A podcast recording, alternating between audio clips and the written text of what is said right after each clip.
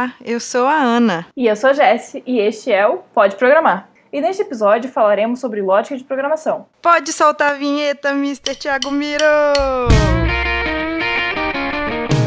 Você está ouvindo Pode Programar, porque nós podemos.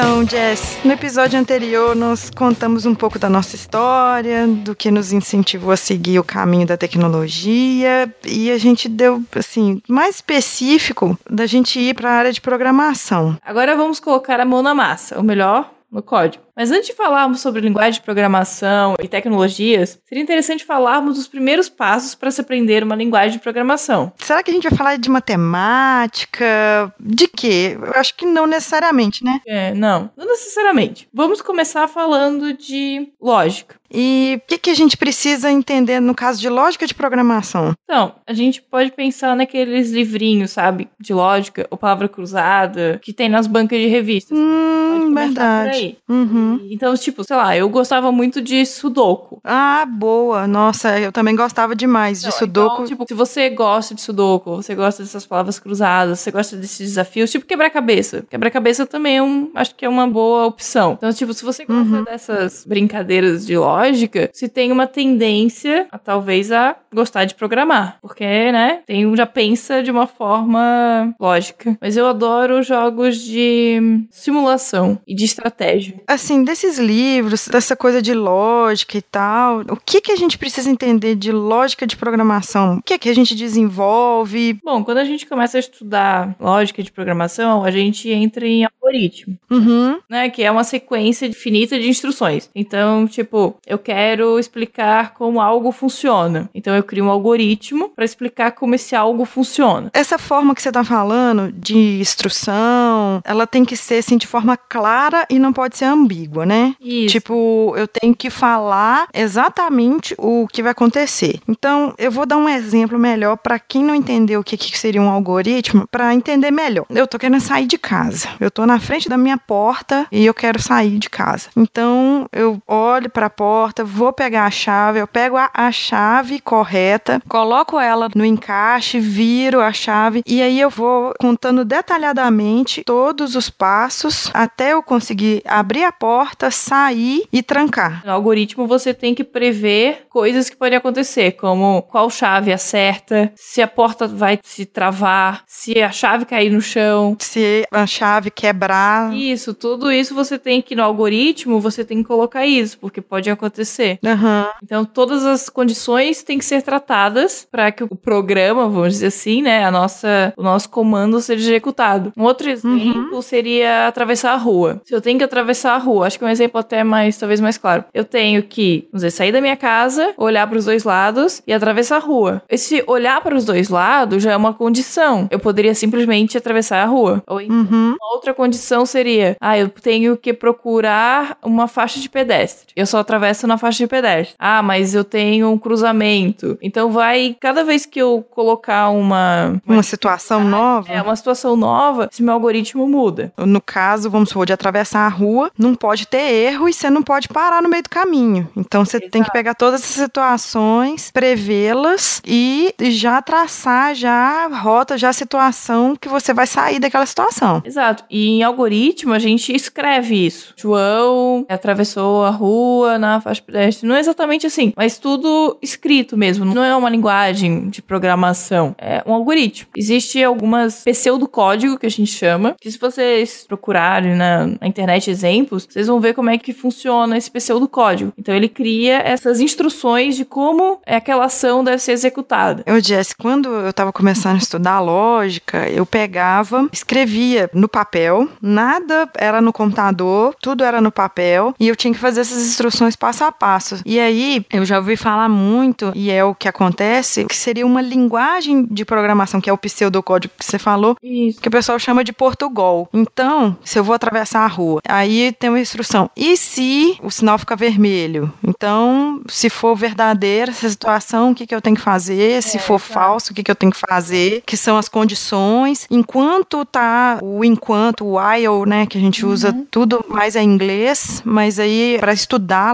lógica a gente estuda em português. É que é mais fácil, né? Isso, e depois é só traduzir e aí você consegue a maioria das linguagens de programação, o que vai mudar vai ser a sintaxe, É. como se fosse uma língua. É, na verdade, o algoritmo é como se fosse a estrutura do idioma, tipo verbo, sujeito, é, objeto. Uhum. E a linguagem, seja PHP, Java, C, o que for, ela é o idioma. Então, tipo, a gente aprende a pensar, estruturar as palavras e tudo, e depois a gente aprende os idiomas, as linguagens. Então, Uhum. Seria mais ou menos isso. Ô Jess, nas nossas pesquisas, assim, você encontrou alguma coisa de ensinar como a gente pode aprender pela internet lógica de programação? Sim, existem alguns sites, né, e vários projetos e tal, que ensinam programação. Tem um que eu achei bem interessante, que é o khanacademy.org. A gente vai botar o link no site. No link no post, né? Ele era todo em inglês, aí agora ele tem uma opção em português. Então, com vídeos e com exemplos e bastante material, ele é bem ilustrativo, então fica bem mais fácil. É um site bem interessante, assim, ele ensina bem a base de algoritmo, bem mastigadinho, assim. Então, ele só tem um problema que, assim, como ele é meio traduzido pra português, não é muito bom pra criança, assim, porque você tem que saber ler bem e tal pra poder pegar Ele é feito também pra criança, né? Mas só pra criança que sabe falar inglês, né? Exato. Porque essa parte não foi traduzida ainda. É, pelo menos agora, no momento. Tem uma parte que já tá com áudio em português, mas não é tudo conteúdo ainda. Mas é bem interessante. Mas também tem um outro canal que a gente encontrou que também é bem interessante, Sim, um canal no YouTube, né? que é o RBTech, que também a gente vai botar no post, que parece ser bem interessante. Cara, ele ensina algoritmos de uma forma bem didática. Então, pra quem quer aprender, começar a aprender, eu acho que é bem interessante fazer os exercícios que ele passa e tal. É bem, assim, pode parecer meio infantil, mas acho que, não sei, pelo menos eu, quando eu aprendi, também foi bem infantil. Então, acho que tem que ser. Quando a gente aprende, tem que ser bem infantil, porque como a gente, na nossa vida, o nosso cérebro, ele é tão automatizado, algumas coisas, que a gente esquece desses pequenos detalhes e tem que ser mesmo. A gente depois tem que aprender a pensar passo a passo cada, cada É que com o tempo fica automático, né? Então a gente tem que, quando vai aprender lógica, a gente tem que voltar a pensar. Voltar tipo a ser criança, né? É. A gente também encontrou alguns sites que só que a gente viu que era pago, então se a gente não ganha cachê, não ganha nada, então a gente não vai falar.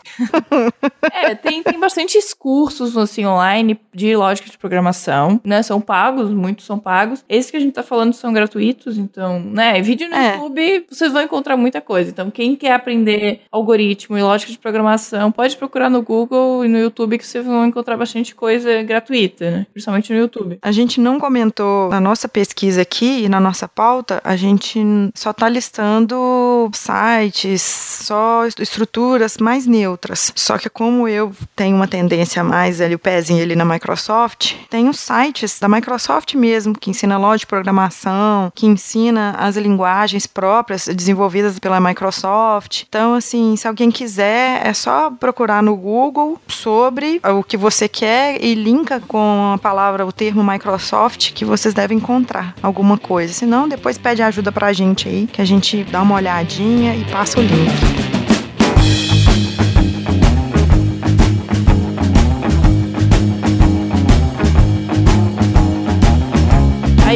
Ponto também, é, como você falou, dessa questão de ser criança e tal, é o ensino de lógica de programação para crianças. Eu achei essa ideia fantástica, fantástica. Sim, eu acho incrível, porque assim, até já tem estudos que indicam que o futuro vai ser cada vez mais as crianças aprenderem lógica de programação cada vez mais jovens, né? Tipo, criança com 3, 4 anos já aprender a programar. Não a programar, mas a lógica de programação, né? E aí, Aham. 7, 8, começar aí sim, uma linguagem de programação. E tem tido ótimos resultados já em alguns países esse projeto, já ensinando na escola mesmo, na creche, assim. Me parece muito, muito interessante. Antes de você dar uma aprofundada, eu acho bacana a gente falar um pouquinho dos benefícios de se saber lógica de programação e para criança a gente vai perceber que eles aprendendo desde cedo isso vai facilitar muito para frente algumas situações, né? A gente achou algumas situações que traz benefício o estudo da lógica. Uma delas é estimular o raciocínio lógico, né, e a solução de problemas, porque às vezes a gente se pega numa numa situação que às vezes a gente fica meio que numa encruzilhada. É, e aí usar emoção nessas horas nunca dá muito certo, né? É, e a vantagem de usar o raciocínio lógico é essa. Igual eu vou só colocar uma situação da minha vida aqui. Várias pessoas já sabem, né, que eu sou mãe de um neném ainda, e quando eu tava lá em trabalho de parto, eu estava querendo. Aí que tá. Eu tenho uma instrução até o final lá, no meu final era eu quero trabalho de parto, eu vou pro trabalho de parto. Aí tem aquele monte de condição no meio do caminho que me fez raciocinar e falar assim, não vai dar para ter o trabalho de parto, o parto é normal, vai ter que ser cesariana, porque senão eu vou entrar em risco de morte ou meu filho vai entrar, ou os dois. Sim. Então você tem que pensar racionalmente e falar assim, não, agora já não dá mais. E esses momentos são momentos que a gente tem muita emoção. Uhum. Tem que ser um, pouco usar raciocínio lógico, né? E o que mais? O que, que você acha de outras coisas que pode trazer benefício? É, eu acredito que pode estimular a criatividade, né? Porque você tem que pensar para solucionar os problemas. Então, para você criar uma solução, ah, como é que eu vou atravessar a rua? Então, você tem que pensar como é que você vai ter que bolar uma ideia, né? É claro que o exemplo que a gente tá dando é muito simples, atravessar a rua, né? Parece bobo. Sim. Mas, tipo, você tem que ter criatividade. Como que eu vou construir uma ponte? Como, sabe? Você vai tendo problemas mais difíceis. Esses parecem fáceis, mas com o tempo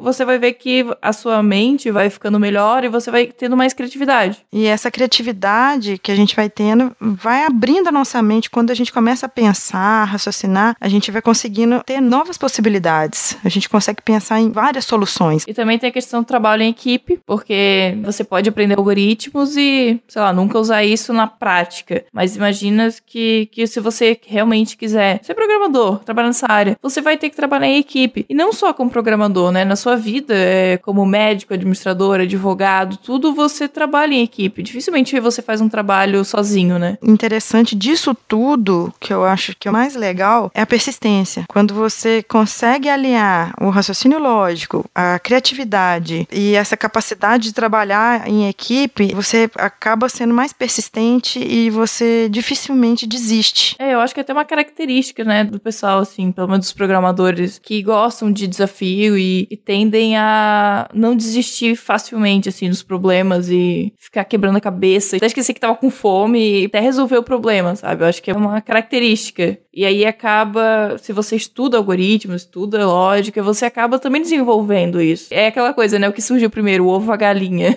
Aham. São pontos bem interessantes e que, sei lá, às vezes a gente, né, nós somos programadoras, mas não sei, você talvez seja um advogado e nunca pensou em, ah, vou estudar lógica, mas qual o sentido disso, sabe? Mas pode ajudar no seu trabalho uma coisa que você nunca imaginou. Sim, a gente pensando como, por exemplo, um profissional da área da saúde. Principalmente que não é uma coisa muito exata, né? Você mexer com o ser humano. É ou às vezes veterinária. Aí você tem aquele monte de situação. Ah, a pessoa tá infartando. Ah, junto com o infarto tá acontecendo uma outra coisa. Então vamos fazer isso. Ah, tá aconteceu um acidente e tá vindo mais gente. Então, assim, é, é- é toda uma situação que você tem que, às vezes, você bolando na sua cabeça antes é, esses cenários, você já consegue prever, você já consegue entender o que, que você vai fazer quando acontecer com você. Sim, você acha que nunca vai usar isso? Esses dias até alguém tava falando assim: ah, você aí de, sei lá, faz ciências sociais e fica.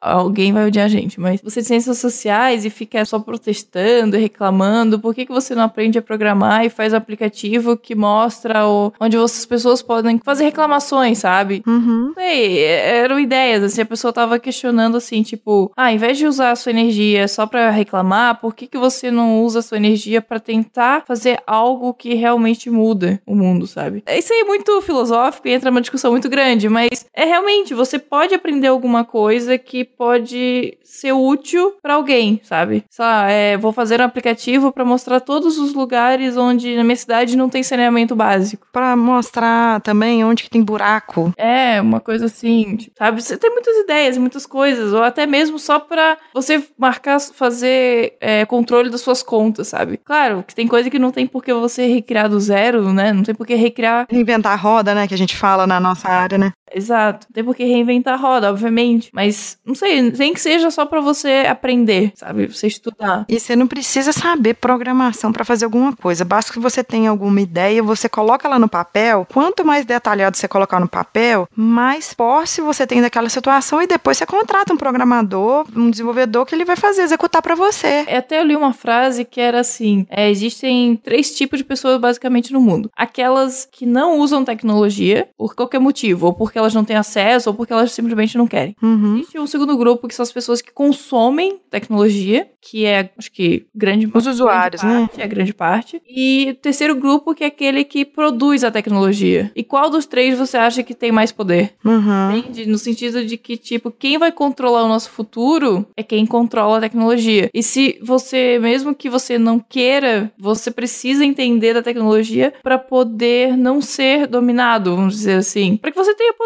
para poder escolher. Às vezes Sim. pode ser uma coisa boba como, tipo, qual celular eu vou comprar, o tipo de senha que eu tô usando no meu roteador, esse tipo de coisa que, claro, foge, né, da programação e aprender algoritmo, mas começa do básico, entende? Você se interessar pelo básico leva você a muito mais longe. Nossa, muito profundo, muito bacana essas palavras suas. Assim, gostei demais. Sou muito filosófico. Hoje você acordou bem, né? Dentro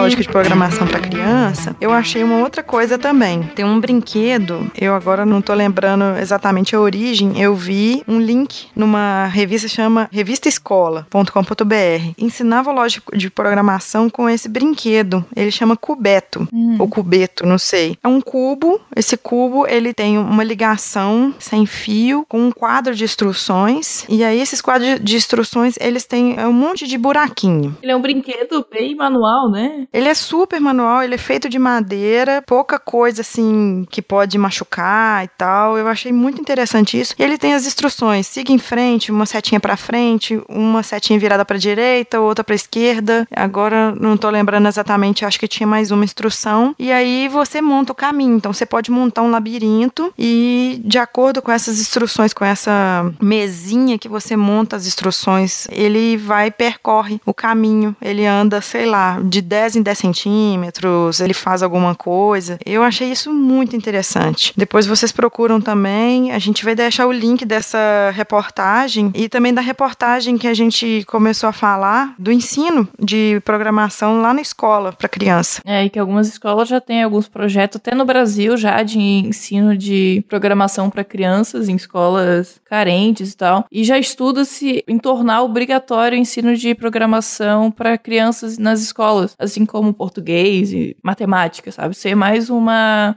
disciplina na grade curricular das crianças. Eu vejo que no futuro vai rolar muito isso, de ser matéria mesmo, de estar no currículo básico, Sim. é, o ensino de programação ou de lógica. É, e assim, alguns projetos já provam que, assim, as crianças que aprendem lógica de programação, elas têm um- uma melhora muito grande no ensino de matemática. Porque, obviamente, elas passam a pensar mais logicamente, né? Uhum. Melhora muito a aprendizagem de matemática. Até aquelas crianças que tinham dificuldade, que não conseguiam acompanhar a turma, passam a acompanhar. A gente vê, né, esses campeonatos de robótica, né, que criança participa. Isso aí, infelizmente, não é acesso a todos, né? A maioria, pelo menos que eu saiba, a maioria são de escolas particulares, né? É, eu acho que ainda é bem baixo o acesso. E também aí já é um nível mais, né? Normalmente o pessoal que chega nesse nível é mais gêniozinho e tal. Mas a ideia de ensinar isso na escola é provar que qualquer criança pode aprender e que não, não quer dizer que você vai construir um robô, que você vai ser uma cara fodão de física, mas que você vai aprender como todo mundo aprende, sabe? Que qualquer um pode aprender. Eu acho que esse é o mais interessante do ensino pra criança. E, tipo, não só criança, né? Tipo, minha mãe, minha avó também. Qualquer pessoa pode aprender. Já tem até alguns projetos nessa área também pra ensinar pra idosos. Gente, que bacana isso. É, porque depois de uma certa idade, as pessoas elas vão. Tipo, o cérebro vai desacelerando, né? O, mais É, células vão morrendo e todo mundo já sabe essa, essa questão da Tem, tem as doenças doenças neurológicas, né?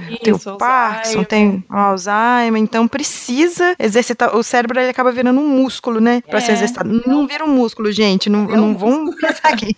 Mas é como se fosse um músculo que precisa ser exercitado, precisa ser continuamente estimulado. Sim, exato. E aí, tipo, tem idosos que fazem, sei lá, caça-palavras, vão fazer esses joguinhos que a gente falou lá no início. Eu tava pesquisando, tem um site de crowdfunding O que cante, né? que é no Kikante, que tinha uma campanha lá de ensino a programação de games para idosos. Então, É, assim, eu legal. achei. Pena que não foi pra frente.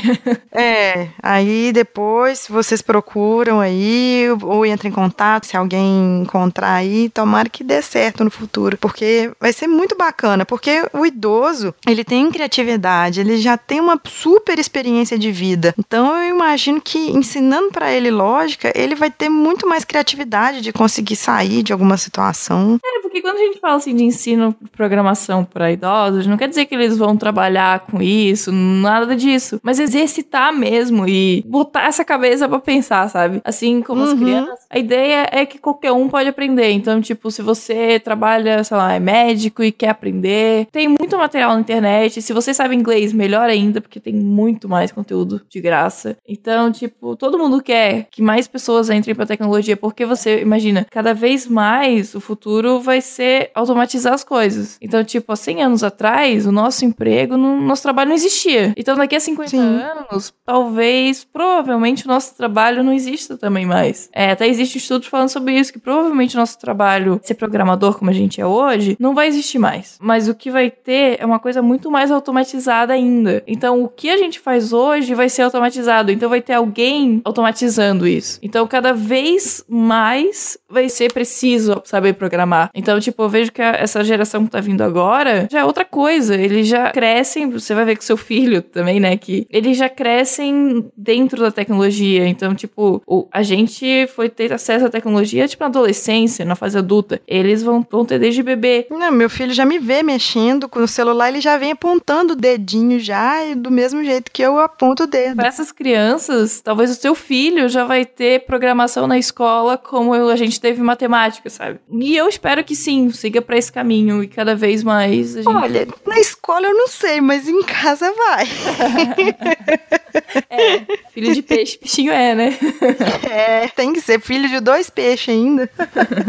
Se você quer aprender a programar, seria muito interessante. Já temos bastante conteúdo em português, mas sabendo inglês, você vai conseguir entender melhor os códigos, você vai conseguir entender melhor os tutoriais. Então, assim, inglês não tem jeito, gente. É, não, é. Se você tá querendo aprender lógica só pra melhorar a sua capacidade de, tomar decisão, aumentar a criatividade, melhorar seu raciocínio lógico, beleza. Eu acho que aí não, não, é, não é obrigatório aprender inglês. Mas se você É, mas aprender outra língua também ajuda a exercitar também, Com né? certeza, com certeza, mas né, eu não imagino meu pai aprendendo inglês para aprender lógica, então, né, temos que pensar. É. Mas assim, se você quer seguir na área, aprender inglês é obrigatório, assim, você precisa aprender, nem que seja ler, porque assim, todo o material está em inglês, assim, a grande parte do material tem hoje é muita coisa em português também, mas eu acho que até um ponto, né, tipo, quer aprender, quer entrar na área, eu acho que um ponto principal é esse. Então, Jess, eu acho que a gente já falou um bocado de lógica, eu acho que não necessita da gente estender muito, até porque a nossa proposta não é ficar exaustivamente falando a respeito. É, e já é um assunto que, né, pode ser chato, então...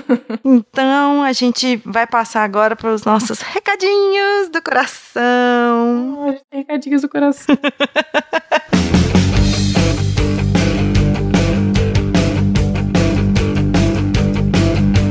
Então, gente, falar pra vocês uma coisa. O primeiro episódio, como ele foi piloto, a gente primeiro gravou o episódio, depois que a gente foi ver todo o site, vinheta, como é que a gente ia fazer. Então, do mês passado pra cá, a gente teve várias coisas que aconteceram, né? Então, o nosso querido editor, o senhor Miroslav, o senhor Tiago Miro, nós chegamos a um consenso de que os nossos episódios serão mensais. Não chore. Que triste. Por favor, a gente vai fazer episódios mensais por enquanto, mas até todo mundo se adequar, eu, a Jess, o Miro, porque todo mundo também tem coisa pra fazer. Bastante coisa pra fazer. Nós temos bastante programa pra fazer, É, muito programa. Minha agenda tá bem cheia. sem piadinha infame agora. Agora não. Então assim, gente, aguarde, assim, mais ou menos lá pro dia 10. Muito provavelmente vão, vão sair todos os dias 10 de cada mês. Vocês estão ouvindo esse programa no dia 10, se tudo der certo. Sim, provavelmente hoje, dia 10, está sendo lançado o segundo episódio do Pode Programar.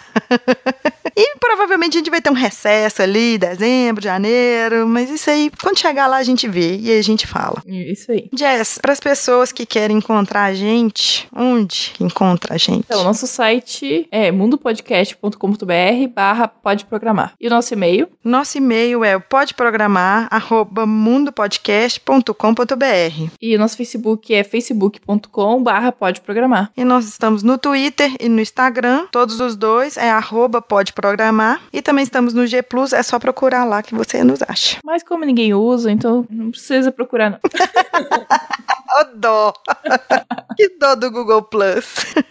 Jess, você acredita que nós tivemos comentários no, Não. no episódio anterior? acredito. Mentira, eu acredito sim, porque eu li vários deles e até respondi. Mas Nós lemos vários. Lá no, no site a gente interage com as pessoas, é muito bacana. O lugar que a gente mais interage é lá no site, tá, gente? a Ana tá sempre lá, eu só às vezes. É, eu tô sempre em todos os lugares, eu tô vigiando aqui pra ela. De vez em quando eu cutuco, vai lá, Jess, vai lá. Mas daqui a pouco isso acaba também, gente. Não se empolga muito, não. Daqui a pouco acaba. Daqui a pouco acaba, daqui a pouco ela volta a trabalhar e aí acabou. Mas É.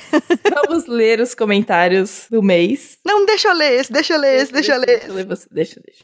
Nós vamos ler só alguns comentários, porque nós fazemos parte dos comentadores, mas aqui não é os comentadores. Exato, então tivemos que escolher Então, gente- apenas aqueles que tocaram o nosso coraçãozinho. Ou que a gente sorteou. Mentira. A gente selecionou algumas aqui e a gente vai comentar, tá bom? Então eu vou falar agora do João, o João Boaventura, aqui de Belo Horizonte. E ele falou assim: muito legal o episódio, adorei. O mais impressionante de todo o programa não foi a desenvoltura das apresentadoras, tão pouco a excelente qualidade do áudio, obrigada. Também não foram as vozes gostosas de ouvir, obrigada. Ou o carinho que contaram suas histórias, não. O mais impressionante foi que durante todo o programa vocês não fizeram a piada da garota de programa nenhuma vez. Parabéns. Fiquei esperando o tempo todo a piada ruim e ela não veio. Ô, João, a gente não faz piada ruim igual você, João. Eu não faço piada infame. A gente já sofre com isso já o tempo inteiro. Qualquer lugar que a gente vai, sempre alguém fala com a gente: Ah, garota de programa. A gente não quer falar disso aqui. Gente, eu trabalho do lado de um bordel, então eu não posso fazer esse tipo de piada. Bom, e a gente também teve um comentário de uma pessoa que foi muito importante para que o episódio saísse, No fundo, assim, coração batendo. Tum, tum, tum, tum. que foi a Tum, Thaís tum. Martim, que ela é a voz da nossa vinheta de abertura. Então, queria, a gente quer deixar aqui nosso agradecimento para ela. A Thaís bate lá dos Los Ticos. Isso, ouçam os loticos. Então, e ela comentou que ela é analista de testes, formada em análise e desenvolvimento de sistemas, mas que quase nunca trabalhou com desenvolvimento. E acha fascinante, mas nunca achou que tinha o dom para programar. Ô Thaís, agora talvez seja a hora, hein? E ela ainda quer aprender algumas outras coisas de programação que seriam ótimas no seu trabalho. Ela diz que ser mulher na área TI tem suas vantagens. Mesmo não sendo programadora, na área de testes ela tem que entrar em contato com muitos programadores e analistas. Enquanto os homens da equipe tentam entrar em contato com essas pessoas e não tem nenhum retorno, para ela eles sempre respondem até no mesmo instante. A equipe sempre diz que é porque ela é mulher. É, talvez, a Thaís, talvez. É bem assim. E que ela adorou o programa e de saber como entramos nesse mundo louco da, da programação. Obrigada, Thaís. E a gente fica bem feliz que você tenha gostado do programa e que a gente vai contar com a sua voz por muito tempo na nossa vinheta. Ou até você permitir também, é, né? é, enquanto permitir, né? O outro comentário que a gente vai ler é do Ateliê Design. Cheguei aqui pelos Dragões de Garagem. Nossa, outro tum tum tum tum. No último episódio do Dragões de Garagem eles mencionaram a gente, então assim, nosso agradecimento também. Cheguei aqui pelos Dragões de Garagem e já gostei. Gostei de ver que é possível programar e melhor ainda sendo autodidata. Boa sorte com o programa, meninas. Obrigada. Obrigadão. E obrigada aos Dragões de Garagem também pelo comentário. Então, muito obrigado por vocês terem nos prestigiado, terem nos ouvido e compartilha aí suas experiências ou a vontade sua de aprender lógica com a gente aí nos comentários. E quem quiser alguma dica, sugestão, qualquer coisa, entre em contato com a gente que a gente ajuda vocês aí. Sim, no que a gente puder, a gente ajuda. Até mês que vem. Beijo. Beijo, tchau, tchau. Tchau. Tchau.